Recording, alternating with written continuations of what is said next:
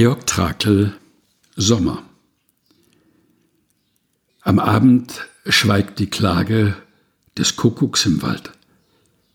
Tiefer neigt sich das Korn, der rote Mohn. Schwarzes Gewitter droht über dem Hügel. Das alte Lied der Grille erstirbt im Feld. Nimmer regt sich das Laub der Kastanie, auf der Wendeltreppe rauscht dein Kleid. Stille leuchtet die Kerze im dunklen Zimmer. Eine silberne Hand löschte sie aus. Windstille, sternlose Nacht. Georg Trakl Sommer. Gelesen von Helga Heinold.